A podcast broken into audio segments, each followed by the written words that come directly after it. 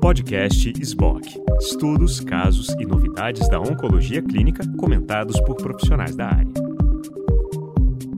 Olá, é, eu sou Gustavo Fernandes, oncologista aqui em Brasília. Estou com a doutora Marcela Crossara, também oncologista em Brasília, o doutor Dúlio Rocha, oncologista em Fortaleza. E nós estamos aqui hoje para comentar sobre os destaques uh, da ASCO uh, quando se fala de tumores hepatobilipancreáticos. Uh, doutor Duílio, fique à vontade para comentar sobre os abstracts que você acha mais relevantes. Bem-vindos. Muito obrigado, Gustavo. Um prazer participar dessa atividade. Acho que para quem gosta de tumores hepatobilipancreáticos, essa não foi a ASCO dos sonhos, né? mas algumas coisas interessantes que a gente deve discutir. Ah, então, nós selecionamos cinco estudos, eu vou apresentar o primeiro deles, que é um estudo de tumores de vias biliares.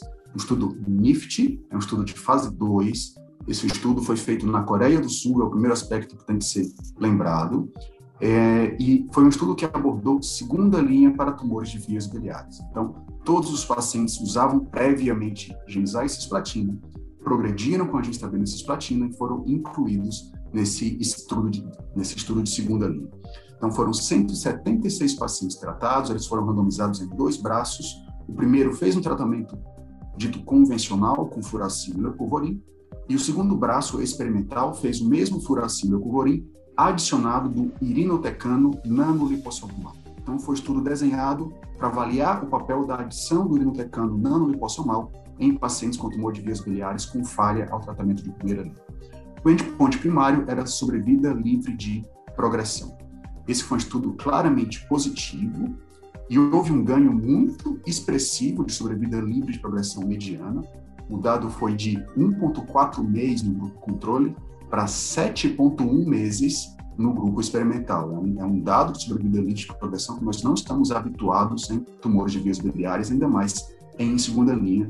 É um dado que impressiona bastante. O estudo tinha como endpoint secundário sobrevida global e também foi positivo nesse desfecho um ganho de cinco meses e meio para 8,6 meses, mais de três meses de benefício em sobrevida mediana, mais um dado que chama bastante atenção. Em taxa de resposta, houve algum ganho de poder de citoredução, ah, 5% no braço controle, 15% no braço experimental. Então, é um estudo claramente positivo, alguns desfechos importantes. Em toxicidade, nós vimos algum aumento de mielotoxicidade, com o braço experimental, com a adição do, do nano, urinotecano e algum ah, ganho também de fadiga, uma fadiga que não foi desprezível, 12% de fadiga grau 2, grau 3 e grau 4. Ah, não houve diferença em qualidade de vida entre os dois braços, então a adição do agente experimental não prejudicou, não causou a toxicidade com impacto à qualidade de vida. Então, os autores concluem que é um dado positivo é um ganho robusto de sobrevida livre de progressão mediana, e eles sugerem que seja um esquema a ser incorporado ao tratamento de segunda linha como um dos novos padrões de tratamento. Então, esse é o trabalho a ser discutido. Algumas considerações que precisam ser feitas, a, primeira delas, eu já citei rapidamente, é um estudo feito na Coreia do Sul. Então, até que ponto um trabalho conduzido no Extremo Oriente deve ser incorporado à nossa prática aqui no Ocidente, no Brasil, em outros países Europa e Estados Unidos. Então, essa é uma questão em aberto, mas eu diria, minha sensação pessoal é que a, a, a incorporação de dados do Extremo Oriente depende da nossa vontade de acreditar nesses dados. Quando a gente quer acreditar, a gente incorpora. Um exemplo clássico na área de GI, capox adjuvante em tumores de estômago operados, com cirurgia D2, é um estudo da Coreia do Sul, que virou um padrão também aqui na nossa prática, em pacientes que não fizeram tratamento pré-operatório. Então, eu entendo que o fato de ser coreano não exclui a ideia de usar esse agente na nossa prática. Nós temos um, um, um outro esquema utilizado em larga escala, um esquema que todo oncologista usa com muita facilidade, FOLFOX, a partir do estudo ABC06, mas é preciso pontuar que o estudo, o estudo com o FOLFOX teve ganhos bastante modestos sobrevida livre de progressão pequena, sobrevida global em torno de seis meses. É um estudo positivo, é um regime que é utilizado, mas não é um estudo que entusiasma, entusiasma os oncologistas clínicos. Né? Ah, e outra questão que eu preciso pontuar é, a gente não tem, claro, não nanoliposomal aqui no nosso, no nosso meio. Será que a gente usar um esquema com irinotecano convencional traria resultados parecidos? Então, claro que a gente não tem esse dado, mas é um esquema que a gente tem amplamente disponível, é um esquema que na prática a gente usa para tumores de vias biliares, então eu diria que eu olho para o FOLFIRI com melhores olhos, agora que a gente teve esse dado de, do fase 2 coreano. Acho excelente, Duílio. É, é, acho que sim, as perguntas aqui é... Hoje, basicamente, nós temos quatro escolhas de, de, segunda linha, né, para pacientes com, com colangiocarcinoma que progridem a primeira linha, né, teríamos, né, das quais três a gente não tem acesso, né, então a gente não tem irinotecano lipossomal, a gente não tem é, inibidor de FGFR, a gente não tem inibidor de DH1. Ah, uma vez na vida você pode achar algum, com, algum paciente com NTRK fusion, algum paciente com estabilidade microsatélica, mas são muito raros. Então, na prática, o que a gente tem é FOLFOX e, e FOLFIRI. É, é, qual é a impressão de vocês? Eu, eu já eu confesso para vocês que quando o paciente progride em GenCIS de cara, eu faço FOLFIRI em segunda linha. Eu acho baixo o, o racional para expor uma outra platina, é, que a gente sabe que não tem resultados diferentes, né? O, o estudo com GEMOX é muito semelhante a, a, aos dados de GenCIS, então acho eu acho o racional precário de dar FOLFOX segunda linha. Na minha opinião, que, o que ajuda mesmo os pacientes ali, a gente está medindo o benefício do Floracil uh, e talvez de alguma sinergia. Então, Marcela, Duílio, comente um pouquinho, é, primeiro, sobre a escassez de escolhas, e a gente fica aqui um pouco salivando pelo mundo, isso não estava acontecendo muito no Brasil, mas volta. E, e segundo, é, vocês se sentem, é, é, essa, digamos assim, essa simpatia que você descreveu, Duílio, a, a respeito do Folfiri, ela vai é, se transformar ah, em, em, atitudes é, efetivas ou vai ficar só assim no, no, no coração? Você vai trocar de Fofox para Fofiri a segunda linha, a ausência do. Bom, fique à vontade, comenta. É, eu compartilho aí com vocês que eu acho que é uma doença ainda órfã, né? A gente e, e, não é o pequeno número de pacientes que a gente tem na clínica com, com é, tumores biliares. E realmente, Gustavo, eu também penso como você. Eu acho que é, é bem mais é, parece bem mais razoável mudar todo o esquema da fluoracil, da irino, drogas que o paciente nunca viu, do que continuar com a oxa. Eu entendo que várias pessoas têm restrição de convênio, porque o que a gente tem, tinha até então, né, de estudo era o ABC06 com Fofox, mas talvez esse estudo realmente, como o Duílio concluiu, venha para nos deixar mais confortável de que tudo bem, podemos fazer irino mesmo não sendo lipossomal, quando tivermos, vamos fazer. Já tive experiência com a medicação, acho que o Gustavo e, o Willi também, com a medicação que não é nada difícil, né, de ser feita para quem tem experiência com irinotecano, sem grandes mudanças. Mas eu realmente concordo com você, eu acho que, que esse estudo vem para acrescentar numa patologia que a gente está desesperado para novos tratamentos. É, a gente queria ter mais dado de imuno nessa ASCO, sou disso, e não tivemos. E, e, e, realmente, infelizmente, essas terapias-alvo, a gente também gostaria de ter acesso a elas, mas não temos. E, então, a gente está de mãos Isso. atadas ainda aí. A gente entende que mais ou menos 20% dos pacientes seriam candidatos a uma terapia-alvo, é um dado que não é pequeno, mas a gente tem toda essa limitação de acesso. Né? Então, é, é um termo. Se a gente encontra uma alteração genética acionável, na prática a gente lida com isso, é, é, é difícil tentar com, conduzir esse dado, discutir com o nosso paciente, porque o acesso é muito complicado, a droga é caríssima, então realmente é um isso. problema, a gente acaba parando. Pode falar, Marcela. Isso é uma realidade para o IDH, né, Duílio? Acho que todos nós temos pacientes com mutação de IDH e todos nós Exato. estamos todos angustiados de não ter como oferecer nada para esses pacientes, né?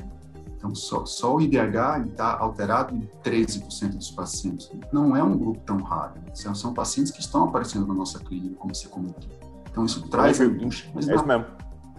Não, né? Perfeito. É, então, é na, na, nossa prática, é isso. Fofox ou Fulfire. E aí eu, eu confesso, sabe, visão pessoal, um tanto pragmática, eu gosto de seguir o, dado mais robusto que a gente tem. Por mais que se pareça um tanto incoerente a gente usar o platina depois de ter usado cisplatina, mas o meu padrão ainda é o Fofox. Mas como eu comentei, eu concordo com vocês, eu acho que a gente deve olhar com mais carinho para o Folfiri. A gente tem até alguns dados que não são entusiasmantes com o Folfiri mesmo, nos retrospectivos, mas eu, eu, gostaria de rever essa impressão agora que a gente tem esse dado do irino nanolipossomal. Perfeito. Eu teria várias coisas para comentar. Acho que um dos comentários interessantes também é que isso não fase 2 randomizado, então, em, em, geral, a gente não tira conclusões definitivas a respeito disso, mas, mas como você falou, é, Duílio, nós temos é, nojos específicos, né? A gente quer, é, quando a gente quer acreditar em alguma coisa, é, a gente acredita. Então, esse é, esse é, o, esse é o caso aqui. É. Bom, eu vou, então vamos dar continuidade aqui uhum. no interesse do tempo e falar um pouquinho sobre essa essa terapia que, digamos assim, surgiu de uma maneira mais ampla a, nessa ASCO, que é o dado de Folfox interarterial para para hepatocarcinoma, né? Então, quando você vai olhar a literatura, eu acompanho um pouco disso, ah, porque no, no memória se usa bastante é, terapia intrahepática para colangio e especialmente para metástase de câncer coloretal. Então, eu tive a oportunidade de, de olhar um pouco essas coisas, mas é, é, um assunto muito pouco comentado e agora surgiu na ASCO 2, né, duas apresentações uh, orais de uh, um regime descrito como Folfox intraarterial intrahepático através da artéria hepática para pacientes com hepatocarcinoma. E o, o primeiro estudo apresentado uh, foi um, um estudo de Guangzhou, na, na China, um estudo com quimioterapia neoadjuvante, né, com Folfox, ah, para pacientes BCLC estadio, estadio A e B, ah, com um hepatocarcinoma acima dos critérios de, de, Milão. E aqui, nesse estudo, chama atenção ah, algumas coisas. Né? A primeira é que assim, existe uma discordância entre aquilo que os, que os ah, chineses, na verdade, que os orientais fazem, do que o que o Ocidente faz. Né? Então, eles consideram esses pacientes ah, para cirurgia, o que de fato é, não é a prática né, aqui ah, do, do, nosso lado. Então, pacientes com, com, invasão vascular, pacientes com BLCB, eles são fortemente é, considerados para, para, para cirurgia. Então, isso é, torna o estudo um pouco menos é, válido para o nosso lado. No, quando você olha os guidelines é, ocidentais, o TASS é a, a, terapia padrão. Mas existe bastante literatura ah, desse, é, de, desse tipo de, de tratamento, de, de, tratamento cirúrgico desses pacientes ah, no Ocidente. Então, nesse estudo, o que, o que, eles fizeram foi randomizar os pacientes para é, cirurgia versus Folfox. Eu fui dar uma olhada em como que eles fazem esse Folfox, eu não, não encontrei dado desse estudo especificamente, mas tem bastante, é, é bastante dados sobre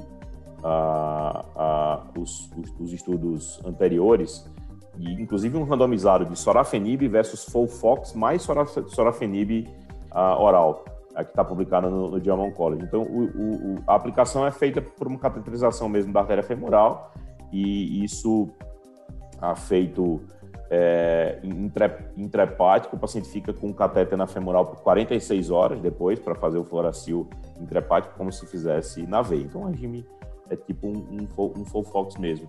Não se reporta grandes é, é, efeitos colaterais é, a mais do que o que seria um regime Folfox. A toxicidade é, também não, não, não, foram descritas tromboses de artéria hepática, coisa que é muito descrita quando você implanta um catéter na artéria hepática. Isso é, é uma toxicidade clássica do, do, do tratamento com, com, a, com a, a, bomba intrahepática, né, com o infusor intrahepático, que é usado ah, nos Estados Unidos e, e, em alguns lugares da Europa. Então, assim, isso é, é, um, é, um, é um tratamento trabalhoso, por assim dizer, porque gera cateterizações repetitivas é, da artéria hepática, mas ele, ele aparentemente não, não traz grandes, grandes problemas. E quando você avalia é, o, o, o, resultado, é, é, é bastante interessante é, a, a, observação. Primeiro, de que você tem uma redução grande da incidência de, de invasão de vasos, né? Então, quando você faz a, a, a ressecção. Então, 40% dos pacientes que tinham sido operados upfront tinham a é, invasão vascular e 11% só daqueles pacientes que tinham que receberam Fofox intraarterial.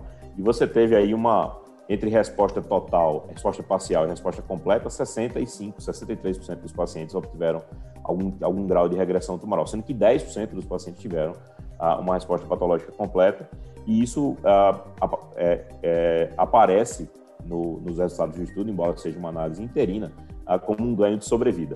Um questionamento muito importante aqui sobre esse, esse ganho de sobrevida é que eh, a curva abre muito no início.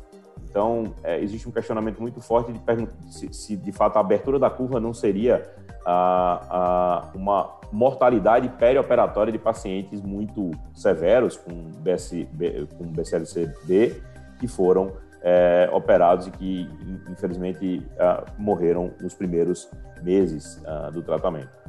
Uh, mas, de uma maneira geral, muito, muito claramente, é, o, o, tratamento é efetivo, então, tá, é claro, 10% de resposta completa, 60% de, de, de regressão por critério de imagem. Então, é, esse é um tratamento ativo. Como que a gente vai usar? E é um tratamento seguro. Como que a gente vai usar isso? Como que ele entra dentro da prática nossa no Brasil é, é, é, que é, é, que é a grande pergunta. Agora, do ponto de vista de, de, de ter resultado, é, de fato tem.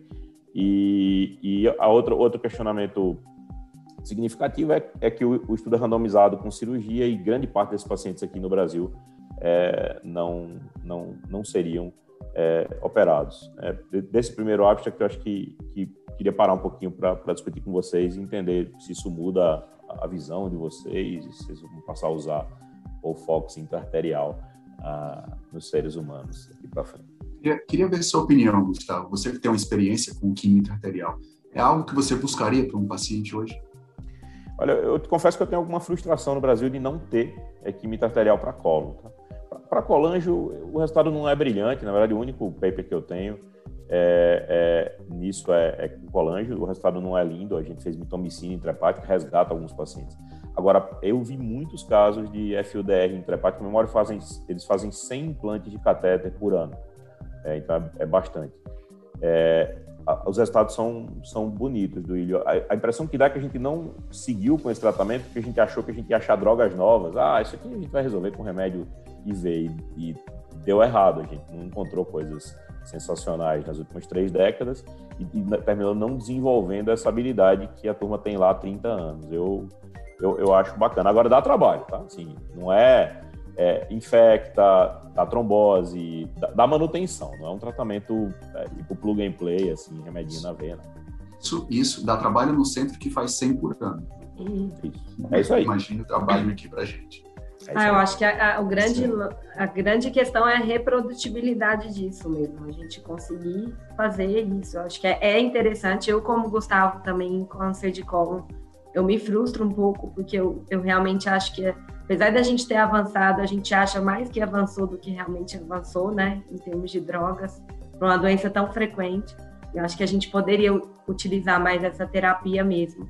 Mas eu a questão que eu acho que a gente fica um pouco refém da, de como fazer isso no centro. Se nos grandes centros do Brasil a gente tem dificuldade, imagina, né, o resto. Exato. E, e como a gente vai ver também esses dados frente aos novos dados de imunoterapia, né, que a gente tem até estudo de neoadjuvância como imunoterapia também. Então, alguns dados. Então, não sei quanto a gente vai usar, mas tudo que é a mais, eu acho que. que... É. E, e, e é interessante a gente não Desculpa, é interessante a gente não ter. Não. É, é, não estar tá falando disso há um pouco mais de tempo, porque tem, se vocês quiserem, depois eu passo para vocês, um dado do, do Diamond College de 2019, fase 3. É, sorafenib versus Folfox sorafenib para doença avançada, Folfox intrahepática. Isso é positivo.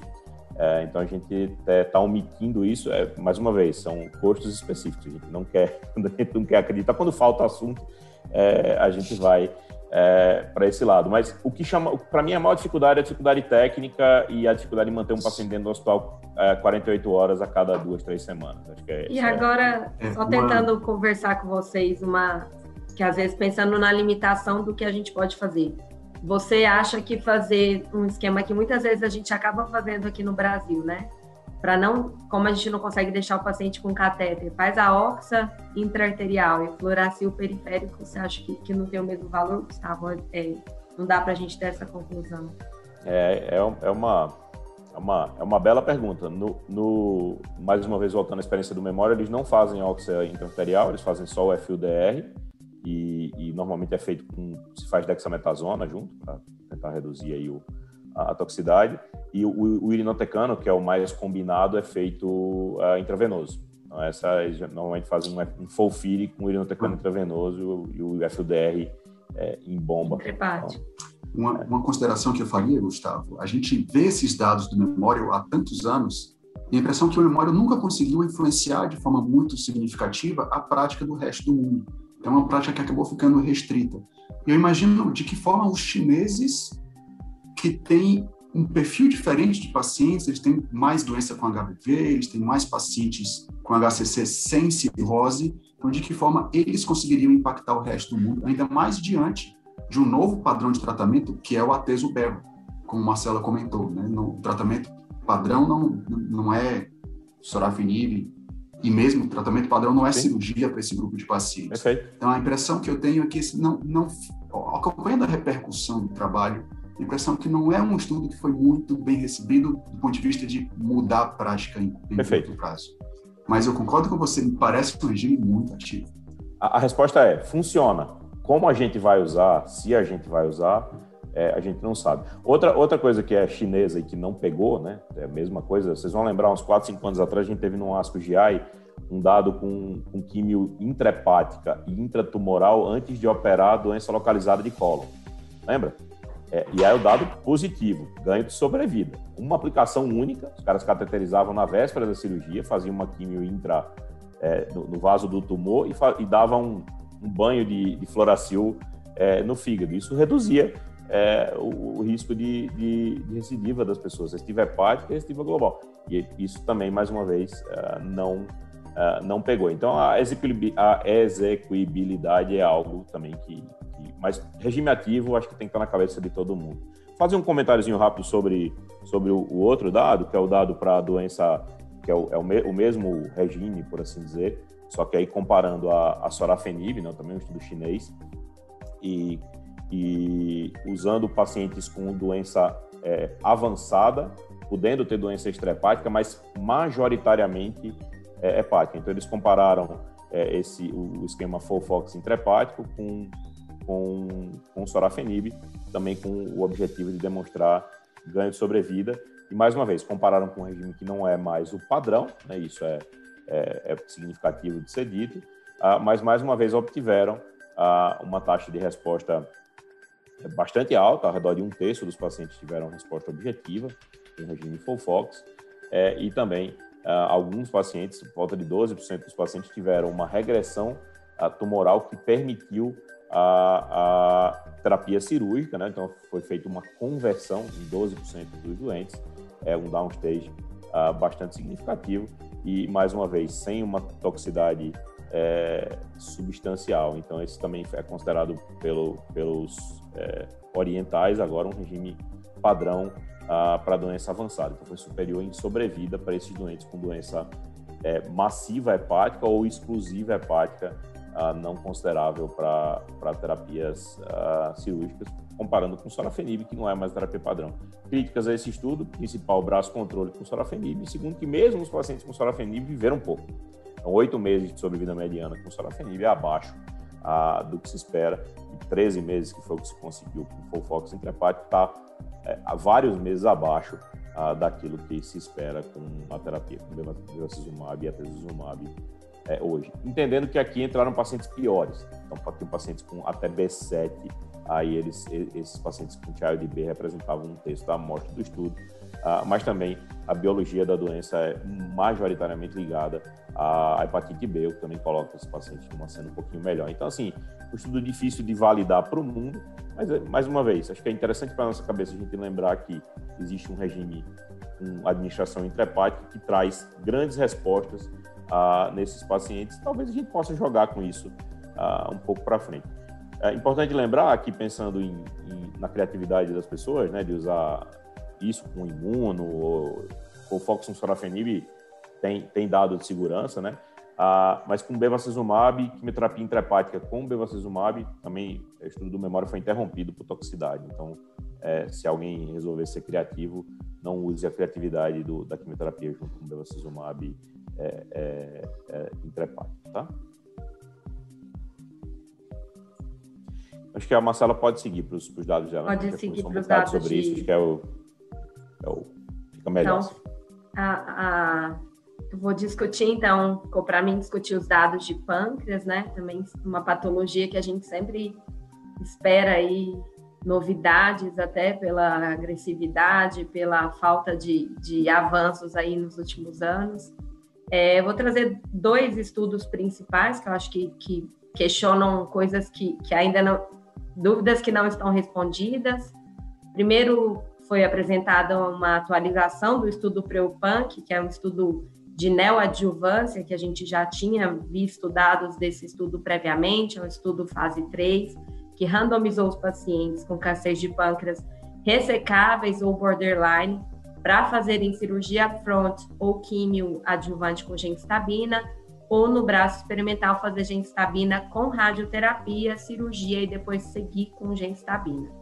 Então, o que foi apresentado agora foi uma atualização com 59 meses de segmento no estudo. Né? O, endpoint primário do estudo era sobrevida global, e nessa atualização houve um ganho estatístico em sobrevida global a favor dos pacientes que receberam a terapia neoadjuvante é, de 15 versus 14 meses, tá? com uma sobrevida em 5 meses, em 5 anos, para quem fez a terapia neoadjuvante de 20% versus 6% para quem fez cirurgia front. Né? Acho que é um dado que, que a gente sempre discute na prática sobre neoadjuvância em, em câncer de pâncreas, por ser uma doença agressiva, por, porque a chance de cura dos pacientes com doença mesmo localizada é muito pequena, então sempre é uma terapia que a gente questiona. É, se não é, como ela ainda não é o padrão, né? Mas, e vários estudos estão, têm investigado isso, seja só com quimioterapia, seja com quimio-radioterapia. É, os autores, depois da apresentação dos dados, eles concluem que a, a, a quimio-rádio neoadjuvante aumenta a sobrevida global quando comparava, quando comparável à cirurgia fronte, deve ser considerada.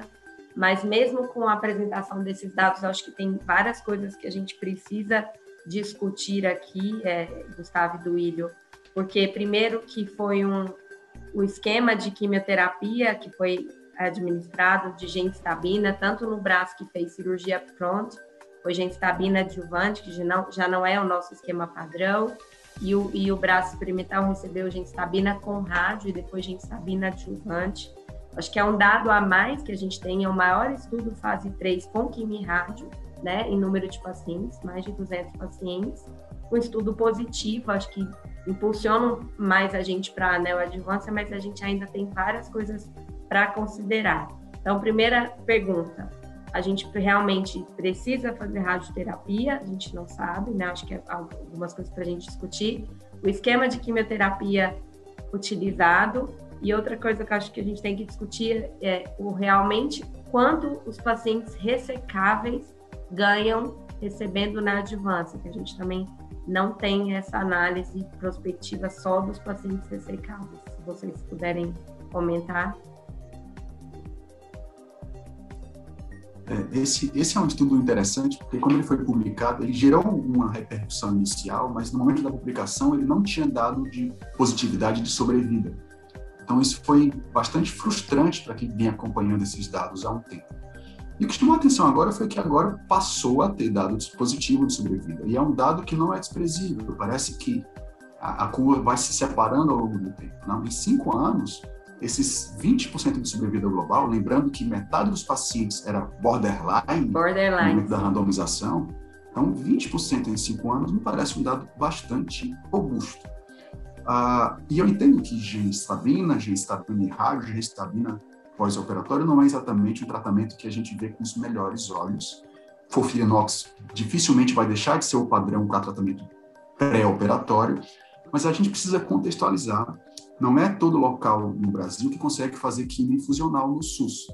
Então, é, é, isso é uma dificuldade recorrente em alguns centros que precisam internar, não existe previsibilidade de internamento, isso é coisa que se discute muito pouco nesses fóruns. Né? Como lidar com o paciente que precisa de tratamento pré-operatório no SUS, que não tem fofirinox. Vai fazer genstabina com capecitabina pré-operatório, não tem dado de alto nível. Genstabina sozinho, pré-operatório, ou vai esquecer tratamento pré-operatório e partir para a cirurgia, já que a gente não consegue fazer nada baseado em evidência de alto nível. Então, eu entendo que nesse cenário específico, fazer esse esquema do pré-OPANC é uma coisa que merece ser considerada. É um esquema que traz algumas dificuldades na prática, principalmente no SUS, que tem essa dificuldade, às vezes, de acesso a, a, a, a suporte de emergência, por exemplo, mas é um esquema que eu acho que merece ser, ser considerado. Meus colegas radioterapeutas que trabalham no SUS comigo adoraram essa, essa atualização desse dado. Eu acho que tem, é, acho que tem, tem algumas coisas que, alguns pontos que você tocou que são muito interessantes. Acho que a questão da quimioterapia é, é, é superada, né? A gente não vai dar genstabina para ninguém mais que tenha condição de receber coisa mais ativa.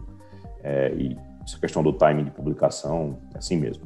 A, a, outra coisa é radioterapia, né? Quando a gente coloca a radioterapia como uma como uma ferramenta igual, né? E não é. Assim, a terapia é, ela vem evoluindo muito, os, os, os, as formas de, de, entregar radiação melhoraram muito significativamente e os, resultados vêm melhorando também de uma maneira é, muito significativa. Então, historicamente, formas de pâncreas são radioresistentes, mas com, com, as, com, novas técnicas, com modelos novos de, de, de entrega, você, vem, você vai conseguir resultados cada vez melhores. A gente tem visto já é, na prática isso, isso aparecer, né? Os dados de hipofracionamento, vocês devem ter visto o dado do Chris Crane lá do Memorial Jamon College publicado uns 3, 4 meses atrás, é um dado muito, muito impressionante para pacientes não, não operados, a sobrevida volta de 20 meses. Então, assim, é algo é, com respostas com controle local muito alto. Então, assim, é, eu acho que é, esse tipo de, de, dado ele mostra para gente que que a, a, terapia, digamos assim, multimodal, ela, ela vem melhorando em todos os braços dela,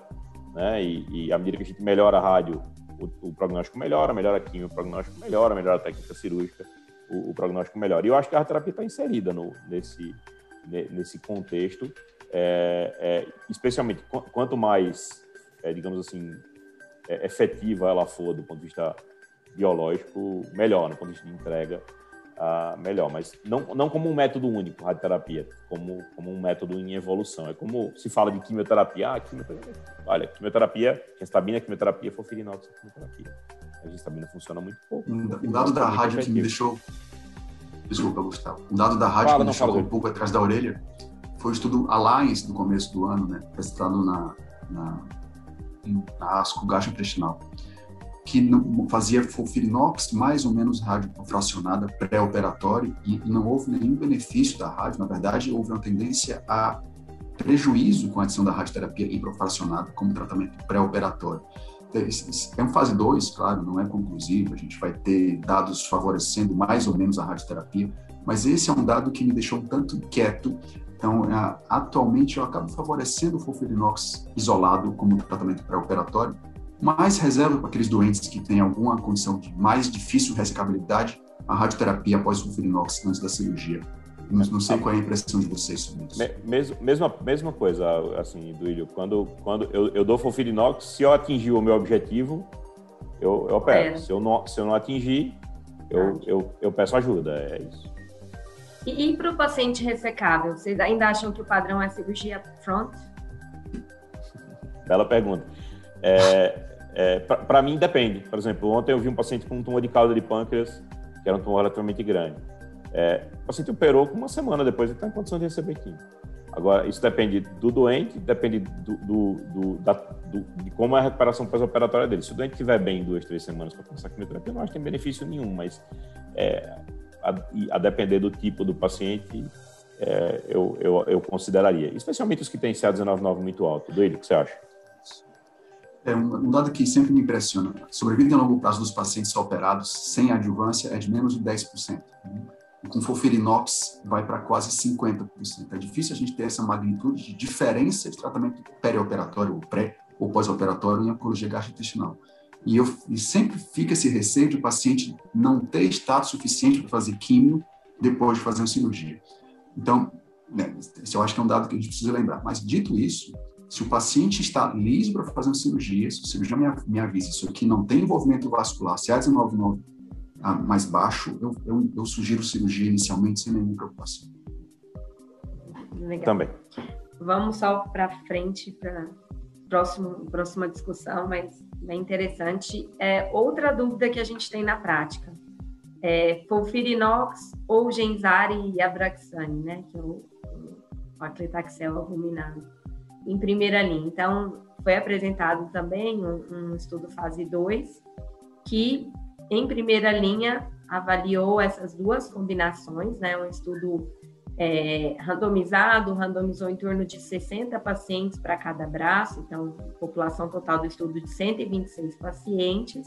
Também um estudo oriental, não, em primeira linha, e o endpoint primário do estudo era sobrevida global em um ano, tá? Os braços estavam bem balanceados nos dois grupos, e, para surpresa, no primeiro ano, a sobrevida global foi maior no braço que recebeu o Genzar e a Braxane, é, 82 versus 77%, enquanto que no segmento de dois anos a sobrevida foi superior no braço que recebeu o Fofirinox modificado. É, mas, como eu falei, o endpoint primário do estudo era a sobrevida em um ano. É, por que eu falei surpresa? Porque a gente sempre usa os dados isolados, né, dos dois estudos, que a gente não tem um estudo fase 3 cabeça a cabeça, para falar dessas comparações, né? Alguns, só alguns dados interessantes também que os, que os autores falam.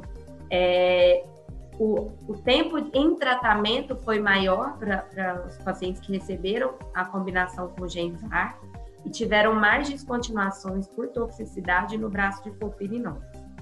Eles também avaliaram conversão cirúrgica, porque tinham pacientes localmente avançados no grupo, e foi igual nos dois braços, pequeno mais igual, mas o grupo do Fofirinox recebeu mais linhas subsequentes. É, então, aí, para os colegas, como é que vocês interpretam esses dados, né? Que é, é um estudo fase 2, mas acho que de longe o, algum estudo para essa dúvida que a gente tem na prática. Aí. Quer comentar dele? Comenta primeiro. Eu tenho, tenho eu, eu, tenho meus pontos aqui, faço depois disso. É, então, a gente meio que assumiu que o Fofirinox é superior por conta de comparação indireta de números, né? Isso é um dado que veio aí um tanto historicamente. Mas a verdade é que é difícil sustentar isso baseado em dados, né?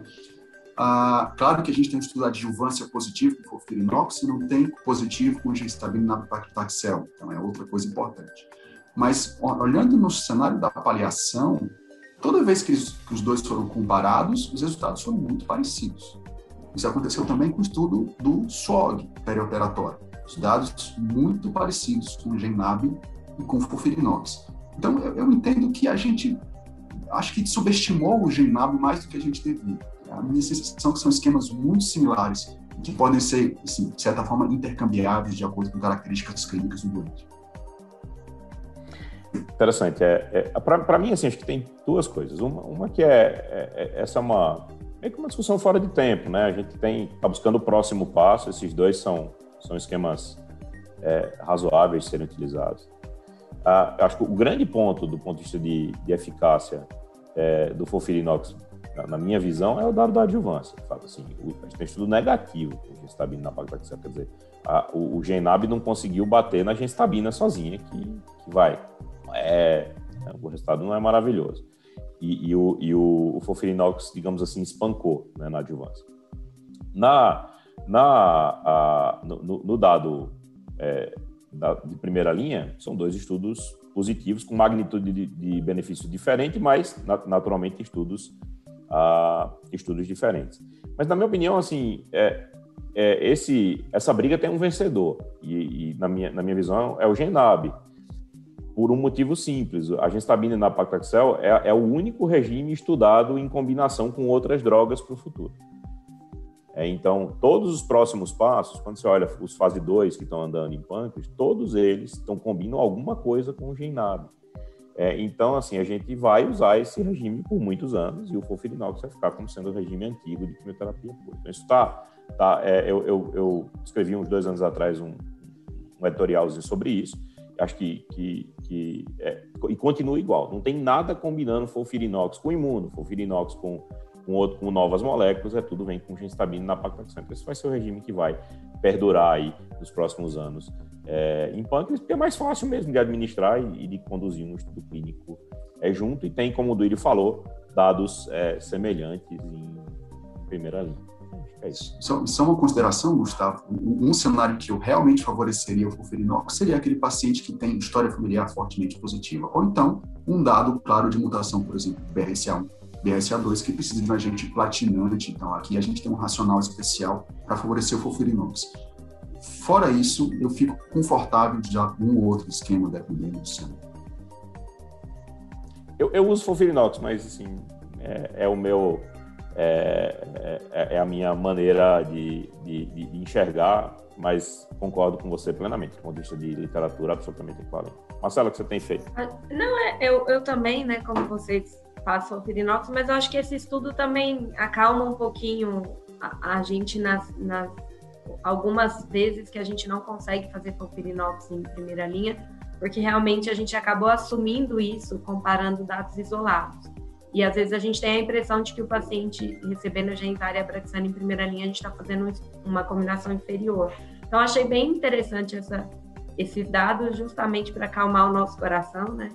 O paciente com câncer de pâncreas. E saber que a gente está oferecendo uma boa terapia. Acho que isso dá angustia, até porque, como a gente já comentou antes, né, Gustavo?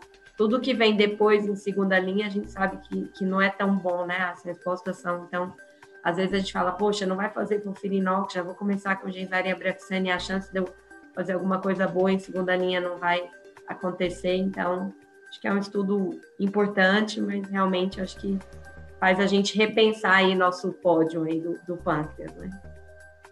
Verdade. Eu, eu continuo fazendo Fofirinox, mas como falei para vocês, disputa é vencida. Genstabina na Pactaxel o regime que vai ser usado em combinação no futuro. Legal. Bom, gente, eu acho que era isso, né? né? É isso? Sim. Então, só agradecer a oportunidade, agradecer a SBOC pelo trabalho realizado aí na, na, na sociedade, a doutora Clarissa, que, que termina aí a, a, presidência, Gustavo também, que, e agradecer aos colegas pela discussão de pela manhã, gostaria muito que tivesse mais coisas novas, né, em milho pancreático. Quando a gente foi conversar, a gente falou, poxa, a gente queria estar discutindo mais coisas novas, mas tivemos alguns dados interessantes. Vamos esperar aí para ver grandes mudanças no futuro aí. Isso, bom. Muito obrigado, Marcela e Gustavo. E obrigado, SBOC. É um prazer grande participar dessa atividade. Então, esperamos que a gente tenha dados melhores na próxima ASA. Obrigado, Marcela. Obrigado, Duílio. Obrigado, é, SBOC e Clarissa e todo o staff aí pela oportunidade. Bom, um abraço para vocês e sejam felizes.